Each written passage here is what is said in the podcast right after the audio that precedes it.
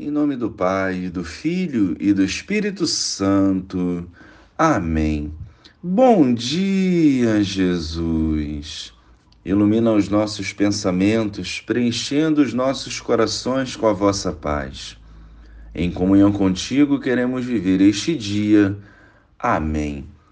Depois que a multidão comera até saciar-se, Jesus mandou que os discípulos entrassem na barca e seguissem à sua frente para o outro lado do mar, enquanto ele despediria as multidões. Depois de despedi-las, Jesus subiu ao monte para orar a sós. A noite chegou e Jesus continuava ali sozinho. A barca, porém, já longe da terra, era agitada pelas ondas, pois o vento era contrário.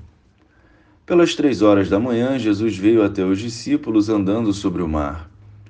Quando os discípulos o avistaram andando sobre o mar, ficaram apavorados e disseram: É um fantasma. E gritaram de medo. Jesus, porém, logo lhes disse: Coragem, sou eu, não tenhas medo. Então Pedro lhe disse: Senhor, se és tu, manda-me ir a teu encontro caminhando sobre a água. E Jesus respondeu: Vem. Pedro desceu da barca e começou a andar sobre a água em direção a Jesus. Mas quando sentiu o vento, ficou com medo e começou a afundar. Ele gritou: Senhor, salva-me. Jesus logo estendeu a mão, segurou Pedro e lhe disse: Homem fraco na fé, por que duvidaste? Assim que subiram na barca, o vento se acalmou. Os que estavam na barca prostraram-se diante dele, dizendo: Verdadeiramente tu és o Filho de Deus. Após a travessia, desembarcaram em Genezaré. Os habitantes daquele lugar reconheceram Jesus e espalharam a notícia por toda a região. Então levaram a ele todos os doentes e pediam que pudesse ao menos tocar a barra de sua veste.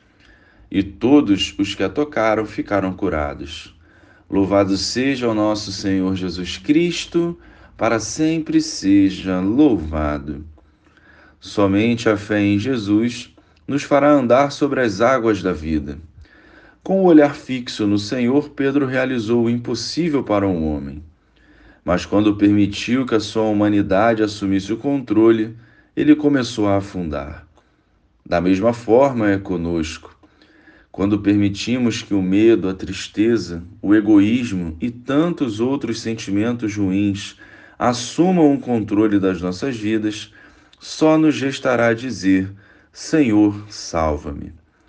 Já quando vencemos nossas limitações e avançamos com o olhar e o coração voltados para o Senhor, realizaremos maravilhas e veremos milagres, não por nossos méritos, mas pela ação de Deus. O medo não é compatível com o cristianismo.